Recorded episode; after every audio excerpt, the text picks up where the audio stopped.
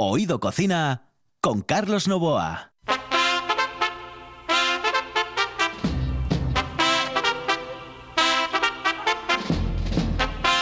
Saludos amigos, muy buenas noches. Esto es Oído Cocina. Los saludos de Juan Saiz, que está en el control, de Carlos Novoa, que les habla al micrófono, y de toda la gente que está realizando este gran programa de radio absolutamente atípico dedicado al mundo de la gastronomía. Hoy es el día del desarme, ha sido el día del desarme en la capital del Principado de Asturias. Hoy les vamos a hablar de la historia del desarme, pero también vamos a tener una receta de nuestro taxista cocinero.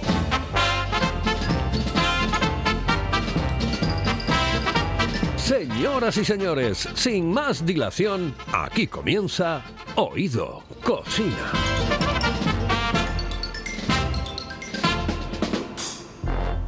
Hello, eh, señorita. ¿Sí? Excuse me. Eh, perdón. ¿Me puedo decir, por favor, dónde puedo comer el mejor cachopo?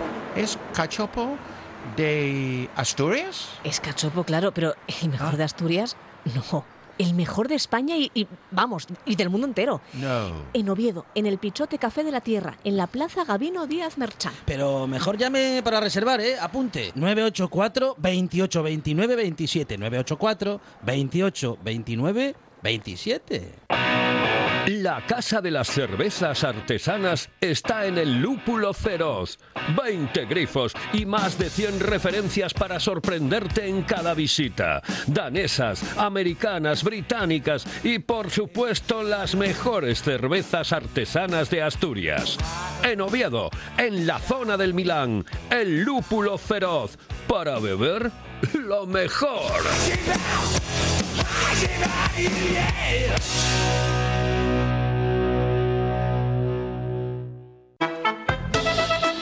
Oído Cocina con Carlos Novoa.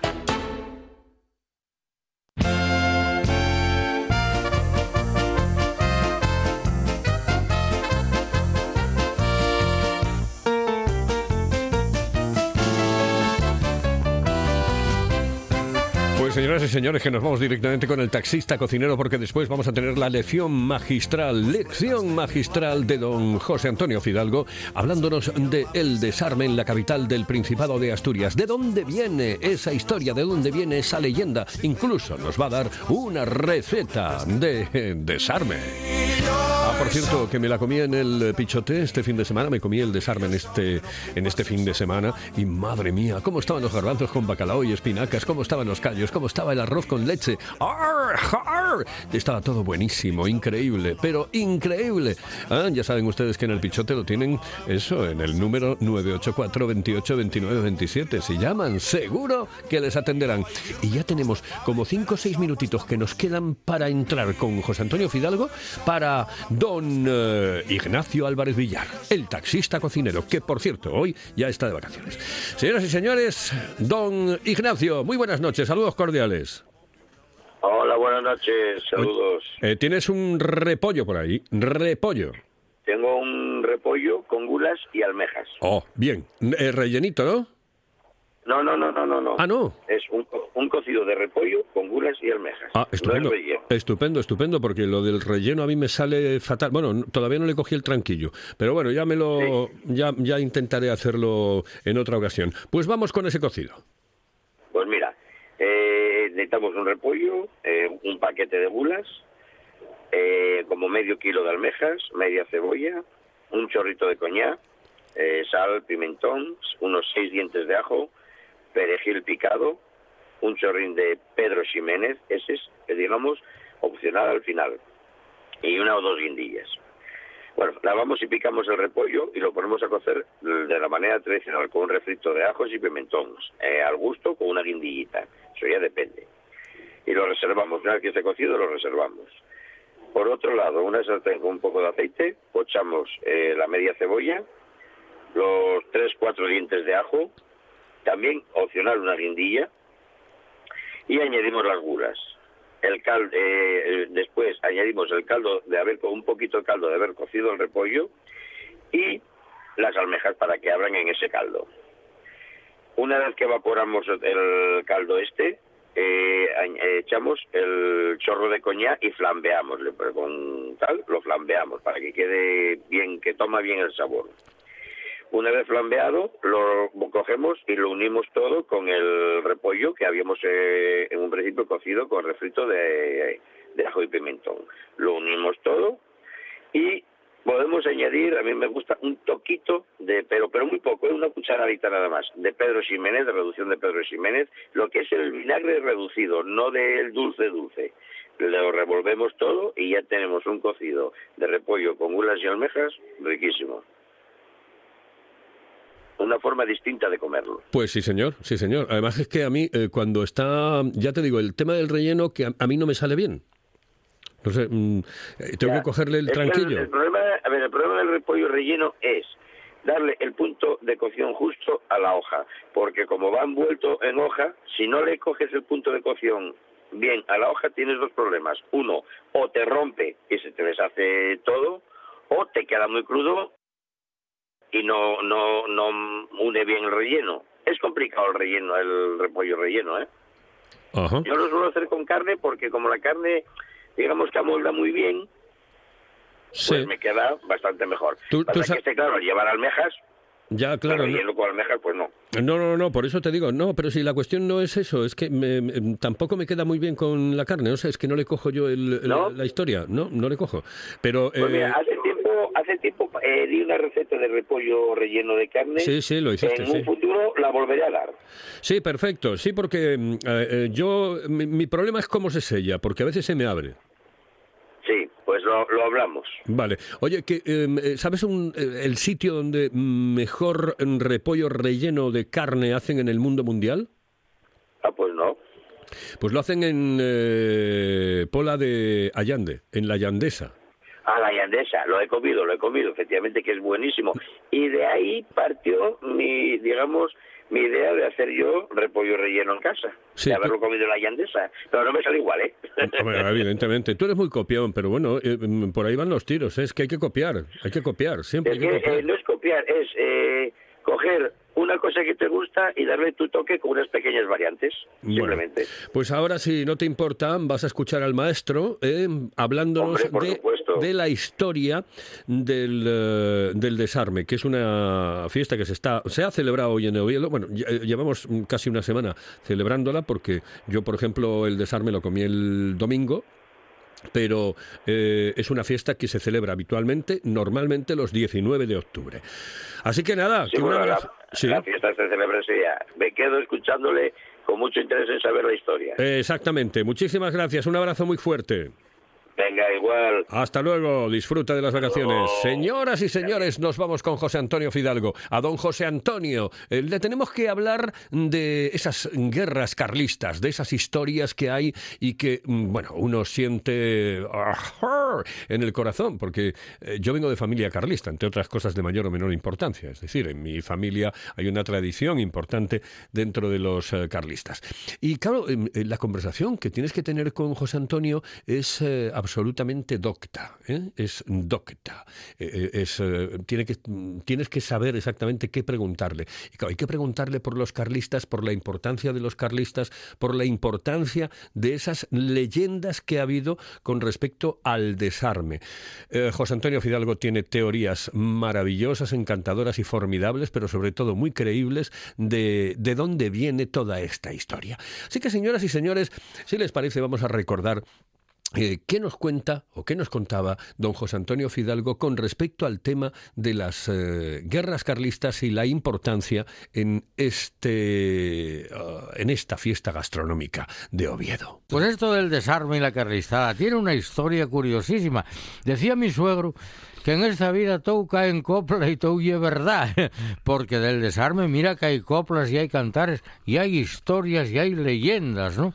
Pues dicen, dicen los que saben de esto, el que más sabe de esto es tú le conocerás mucho, Adolfo Casaprima. Sí, señor, Pues sí, un- señor, sí, ya señor, lleva mío, escritos sí, dos señor, libros sobre el desarme, el último lo acaba de publicar ahora, sobre la historia del desarme y la cofradía del desarme, que en realidad esta cofradía, y dale, yo soy miembro honorario, eh, cofrade honorario, eh, es la que resucitó un poco todas las leyendas en plural e historias en plural que giran en torno a esta festividad. Porque ¿qué es el desarme? Bueno, mira, cuando en 1830 o por ahí muere don Fernando el VII, el deseado, otros le dicen el rey felón, vete tú a saber. Bueno, el deseado tenía que heredar, teóricamente tenía que heredar el trono de España, porque Fernando VII solo tenía dos hijas, no tenía varones, y claro, existía eh, que la ley que no podían reinar las mujeres, tenía que ser varón si era posible.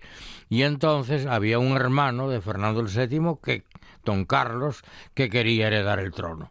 Pero claro, don Fernando VII, y arreglado con su señora, la reina doña Cristina de Borbón, se arregló para dar una ley, una pragmática, que pudieran reinar las mujeres, con lo cual iba a reinar pragmática sanción. una pragmática sanción que tenía que reinar la infanta entonces Isabel, eh, que luego fue la reina Isabel II. Total, que don Carlos se enojó y armó, dijo, es del trono para mí, la carlistada. Don Carlos María Isidro Eh, era, ¿no? eh, eh, don Carlos María Isidro. Claro, la es que yo me llamo así. Yo me llamo así porque mi padre era carlista. Ah, era carlista, Sí, claro, claro, claro, claro. Y entonces, pues bueno, eso había que dirimirlo a bofetadas, es decir, a guerrita. No a guerras, a guerrilla, a guerrilla, más bien guerrines, guerrines, engarradielles. La primer carlistada empieza sobre 1830 y algo, 35, por ahí. Y en 1836 hubo una pequeña engarradiella aquí en los alrededores de Oviedo, milicias de Siero, de Mieres, de Gijón y otros, unos y otros, y parece ser que los mm, isabelinos le dieron zurra a los carlistas y eso hubo que celebrarlo. Eh, Oviedo, que se resistió fuertemente al ataque de los carlistas y los puso en fuga, pues esto fue en 1836, en octubre de 1836, y la engarradilla fue en un 19 de, de octubre. Bueno, y tan fue tan sonada que por un decreto de las Cortes Isabelinas, claro, se declaró o se nombró a Oviedo benemérita ciudad. De manera que, fíjate, Oviedo, la, la muy noble, muy leal, benemérita, invicta y heroica, lo de benemérita viene de esa carlistada. Bueno, y entonces dicen que las gentes de Oviedo, para celebrarlo, pues hicieron un menú, un buen menú a base de, de lo que fuere, ¿no? De garbanzos con espinacas y bacalao y tal y cual. Otros dicen que la cosa va por otros derroteros, que fue hacia 1856. También otra engarradiella contra las milicias eh, carlistas y no tan carlistas, y lo uno y lo otro y lo de más allá, que lo que quisieron fue, eh, pues bueno, a ver cómo hacían una comida de hermanamiento. ¿no? Oye, mira, vamos a dejarnos de leches y de peleas y de bofetadas. Vamos a... Oye, que somos todos asturianos, vamos a juntarnos aquí un poco, comer tranquilamente, beber con alegría y, oye, pelillos a la mar. Claro, eso fue una estrategia. Parece ser que a los malos, que eran los carlistas, Pablo I, ¿no? Porque ya sabes que los que ganan son siempre los buenos. Sí. Bueno, y entonces eh, les dieron algo más de bebida de la cuenta y con el sopor de la buena comida y la siesta, les, les quitaron todas las armas que tenían allí puestas ahí a la entrada de... de- y de ahí viene lo del desarme. ¿Y tú, ¿Y tú qué piensas de tanta leyenda? Es decir, Bueno, ¿qué- que esto ¿cuál es tu opinión? No, no, luego hay otra que es a finales ya del siglo XIX, otra la última carlistada, donde también los ca- carlistas quisieron entrar en Oviedo, Oviedo se defendió con el coronel Pardiñas y todo aquello, y pusieron en fuga a los carlistas. Eh, coime, precisamente un tío del que fue rector de la universidad, don Fermín Canella, que era capitán de, de milicia, de- Sí. de- fue uno de los que murió en esa refriega y está enterrado, si no me equivoco, en la iglesia de, de San Isidoro el Real, ¿no? Eh, Ahí al lado del ayuntamiento. Bueno, pues, ¿qué pienso de todo eso? Hombre, que hubo un garradiella, sí. Que hubo batalla, sí. que hubo celebración de batalla y de victoria, sí. Ahora, todo ese menú, pues no estoy de acuerdo. No estoy de acuerdo. Poco caro, ¿no? No, Sería no, no para la por- no época el tema del, del bacalao. No es por lo caro, no, el bacalao era barato. Sí, pero digo que traerlo, bueno, todas esas No, cosas. yo estoy en lo que no estoy de acuerdo es en la elaboración. Vamos, y por tanto en el menú. A ver, me explico. Y que me perdonen los obetenses, ¿eh? Pero mm, vamos a pensar un poquitín. Perdonado estás. No, vean, el garbanzo, evidentemente por su abundancia y cultivo en Castilla y demás, era mm, una legumbre propia de comidas cuarteleras y de hospitales y de cárceles, como las lentejas. O sea, cabe la posibilidad de que en un cuartel o en un regimiento en batalla de paseo por ahí para allá la intendencia estuviera provista de garbanzos. Hasta ahí de acuerdo. De bacalao también. Porque el bacalao en aquella época estaba exento de impuestos y era un alimento de comida para pobres, para gentes humildes, para curas e incluso abades, si también se le llamaba abadejo. Eh, un abadejo, un abadejo, un provecura, un, pro, un proveabad, un abadejo. ¿eh?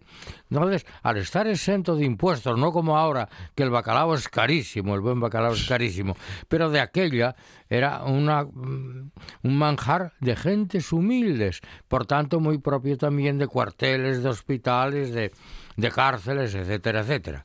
De manera que unos garbanzos con bacalao cabe perfectamente en lo lógico que fuera comida de cuartel. Lo de las espinacas ya lo encuentro más complicado, porque las espinacas hay que no se llevan de almacenamiento y de intendencia, hay que sacarlas de la tierra, hay que cortarlas, hay que lavar. Ahí ya lo dudo. Bien, pero voy a aceptarlo, voy a aceptarlo. Vale. Ahora, lo que ya no acepto es los callos. ¿Por qué? Porque los callos, primero, hoy vas a la carnicería, hoy a un, kilo de callos, ya te los dan cortados, lavados, limpios, blancos, blanquísimos, como aquello del SS, lava limpio, limpio, limpísimo, como era, y ese lava Sí. blanco, blanco, blanquísimo. Blanquísimo. Pues así dan los callos limpios, limpísimos y blancos, blanquísimos. Pero de aquella no. Había que coger cepillo de raíces y frota, frota, frota, y agua, y agua, y frota, y frota, y, un- y tenerlos a remojo con agua y vinagre. hay, que, más. hay que reconocerlo, que la gente, bueno, eh, eh, los que comemos callos lo sabemos, pero hay otros a lo mejor que, eh, que no tienen ni puñetera idea, pero es la parte más asquerosa que hay del, del bicho. sí, hombre. Está todo... o sea, si no lo limpias bien, eso canta. Bueno, muchas veces cuando vamos a tomar los callos, ya mm, lo primero que hacemos, lo primero que hacemos es oler.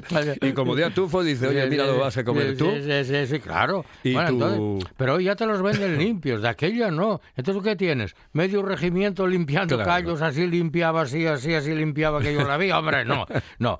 ¿eh? Y luego el guisarlos, ¿eh? Que el guisar los callos lleva mucho tiempo, ¿eh? Y no son los callos, es que con los callos van las patas de vaca o las uñas de vaca y van las uñas de cerdo, las manos de cerdo y algo de carne de adobo, ¿eh? de, azo- de, de cerdo también, de adobo, de solomillo o de Sí. lomo. ¿eh? Bueno, Gente que le echa hasta chorizo. bueno, también, bueno, y en Madrid morcilla. Y eh, jamón. eh, Y jamón, sí, yo también. Yo jamón le echo. Yo también. Entonces, pero bueno, vamos a prescindir de chorizos y morcilla y de, y de jamón y tal. Solo, solo el guiso de callos. Y que mm, lleva mucho tiempo, ¿eh? Lleva horas. Y en un regimiento, en batalla y en guerra, el- los cocineros, ¿tú te lo crees? No, para nada. Y de postre arroz con leche. ¿Tú te imaginas al cabo cuartel y al jefe de cocina haciendo, toda la mañana haciendo arroz con leche? Ah, Y luego requemándolo con azúcar. Hombre, vamos, eso no se le ocurre a nadie. Es decir, que la comida cuartelera en su día, si la hubo, fue de garbanzos con bacalao y admito las espinacas o la verdura también, que pudiera ser espinacas o berza, verdura, col. Bien lo de los callos y lo de y lo del arroz con leche no cabe duda que fue eso fue un añadido invención de las gentes obetenses Lo de los callos, lo de, lo de los garbanzos, tú decías que, que, eh, bueno, que no lo dudabas porque... No era- dudo en ello. eh, eh, de todas maneras, el Entra garbanzo, dentro de la eh, lo, lo criábamos, no, lo criábamos, lo, lo sembrábamos nosotros, hacíamos nosotros o lo traíamos de fuera. el que los garbanzos Sí. no eso viene de Castilla aquí, Siempre, ¿no? como decía don Bruno Siempre. Aquí Fernández nada, aquí nunca No, lo hicimos, no, ¿no? don Bruno Fernández Ce- Cepeda en aquel poema del siglo pero comienzos del 18 Y no eran Pedro Silla. No, rique- no, que va, riqueza de Asturias. decía aquellos versos, garbanzos aquí non crecen, eh, quédense como arbellaca, ¿no? No, aquí garbanzos, garbanzos aquí non crecen, no, mm, cre- esto, quédense como arbellaca, ¿no? Eh, Los garbanzos venían de Castilla, Claro. de muchos sitios de Castilla, no tienen por qué ser de, si del Pedrosillo, de tal o de no, no, o de Fuentesauco, de no, no, de donde vinieren y sobre todo para los garbanzos de cuartel de regimiento, donde fueron más baratos. Eso es evidente. Pero que estaba muy caro el garbanzo aquí. No, no, no. la- el, la- el garbanzo, como todas las legumbres y tal, es una comida humilde y bastante insípido, ¿eh? Hay una oda al garbanzo que dice, bueno, eh, lo que salta del garbanzo es su cualidad de insipidez. No, pero no tú- sabe a nada. Eh, Tú muchas veces, eh, a mí me comentaste en este mismo programa, pues la importancia, por ejemplo, del garbanzo para los arrieros, para la gente Ah, que claro, trabajaba, claro, etcétera, claro. etcétera, ¿no? Por Sí. ejemplo, el, el- el- bueno, el, el astorgano, ¿no? Es que va, el va- maragato. El, el cocido, pero es que el, garbanzo va con todo, como el arroz y como los faves. Todas las, bueno, el arroz es un cereal, pero va con todo. ¿Pero por qué? Porque son insípidos y admiten cualquier tipo de sabores. Tú cueces garbanzos en agua y no saben a nada, y cueces faves en agua y no saben a nada, y cueces arroz en agua y no sabe a nada. Otra cosa es que te pueda gustar aunque sepa a nada, ¿no? Entonces, el garbanzo, como en todas la- la- la- las legumbres, necesita algo que le potencie en sabor y además que lo haga graso. Los garbanzos con bacalao, yo luego daré una receta Sí, de, sí, sí, de tal, claro. porque tienen su truco. Eh, Los garbanzos con bacalao, el sabor lo da el bacalao, pero si no llevan grasa, no, no, no, no, no, no, no, ¿eh? Vale, pues vamos a irnos con un consejito. Volvemos enseguida y estamos aquí en RPA porque queremos esa receta de don José Antonio Fidalgo. Quiero esa receta de don José Antonio Fidalgo de esos garbanzos con bacalao y espinaques. La sidra más refrescante se llama Angelón Gimón. Con la calidad de viuda de Angelón llega la primera sidra con zumo de limón, naranja y lima. Sorprendente, divertida, refrescante. La dulzura de la manzana, la frescura del limón. En bares y también en nuestra tienda online. Necesites Branu. Gózalo con Angelón Gimón.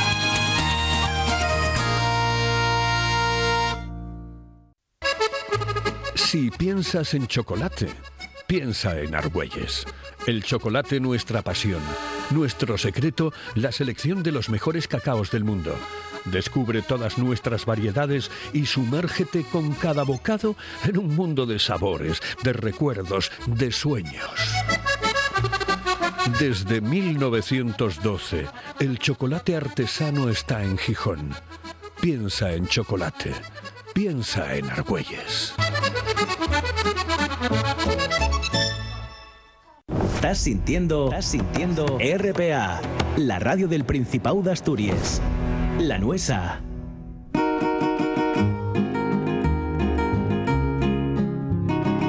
Oído Cocina con Carlos Novoa.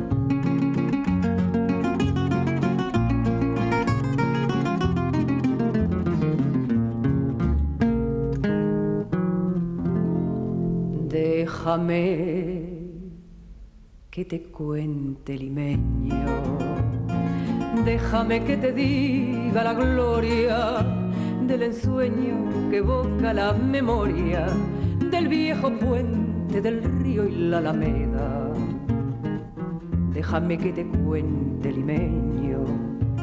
Ahora que aún perdura el recuerdo, ahora que aún se mece en un sueño el viejo puente del río y la alameda. Un poco más. Jazmines en el pelo y rosas en la cara.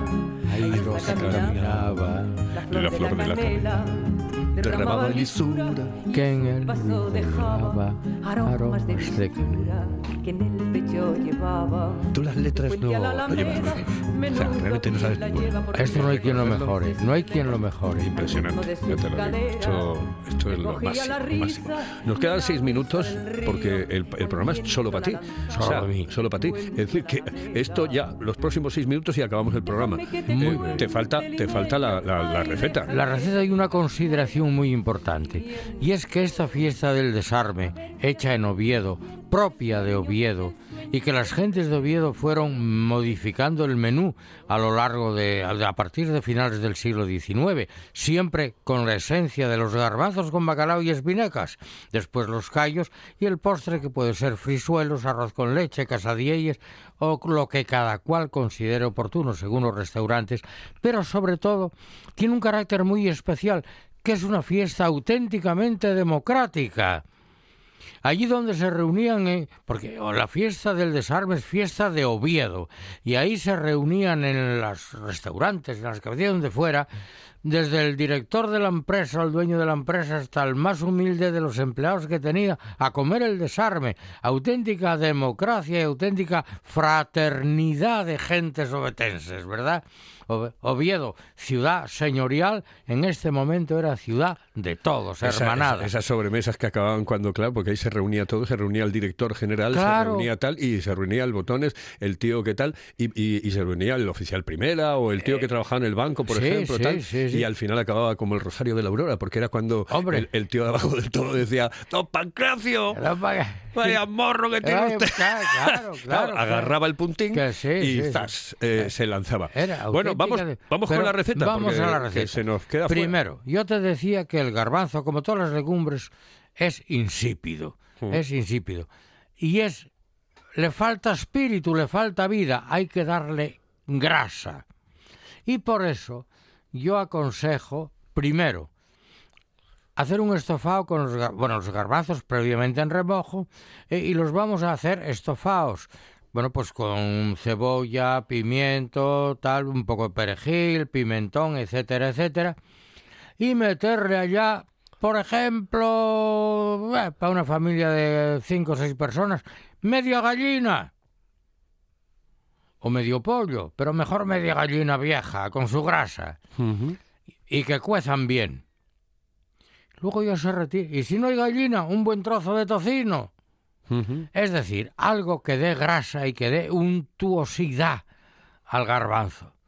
Luego ya se saca y se retira. Y guarda la gallina para hacer croquetas, por ejemplo. Sí, sí. ¿Verdad? Bien. Entonces, una vez ya que tenemos los garbanzos estofados, o medio cocidos, vamos a añadir el bacalao previamente desalado durante dos días, porque ahora el bacalao ya se vende como lo quiere, más húmedo, menos húmedo, más salado, menos salado, sin sal, con sal, con tal, que no, no, no, el salado aquel de piezas triangulares que había que meter en agua y cambiarle el agua y tal. Un truco es echar hielo en el agua porque desala mejor el bacalao. ¿Ah, sí? sí más rápido? No, no, y más rápido, claro, por supuesto. Mezclar agua con hielo y meter el bacalao ahí ¿Cuánto, ¿Cuánto tiempo...? Hombre, para mí un buen desalado necesita como mínimo un día, ¿eh? Pero antiguamente se ponía hasta tres días en, o en dos días en agua. Sí, en mi casa se ponía tres días. Cambiando el agua cada poco y tal. Pero nunca agua caliente, ¿eh? siempre agua fría y con hielo. Y que desale. Y entonces ese bacalao bien troceado. Y cuando digo bien troceado quiero decir en trozos buenos, no en mini trozos, caray, que hay veces que te piden, te dan garbanzos con bacalao y tienes que poner el microscopio para encontrar el bacalao. El bacalao tiene que encontrarse en trozos, en trozos. No digo grandes, pero coña, medianos, sé por lo menos. Entonces, echas el bacalao en los garbanzos, a los que en el estofado no les pusimos sal, porque la sal a las legumbres no conviene, eh, cuecen mal. La sal se echa siempre al final, como la fabada. Bien, echamos el bacalao. El bacalao ya aporta sal suficiente. Ostras, no sabía yo eso de... O sea, que, que, cuecen mal. Todas las legumbres... si les echas el, la sal antes. La sal, claro. Todas las aguas duras tienen el inconveniente de que no sirven o ah, son poco útiles para cocer las legumbres. Oh. ¿Eh? Bueno, me acabas de dejar alucinado porque lo estoy haciendo mal.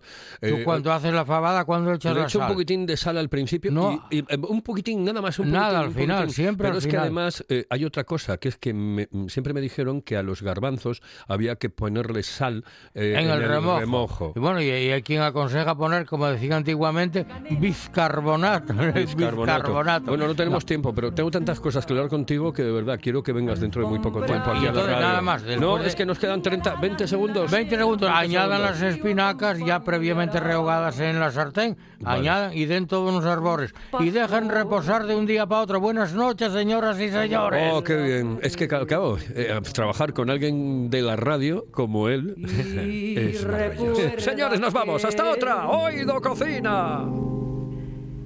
Jazmines en el pelo y rosas en la cara, airosa caminaba la flor de la canela.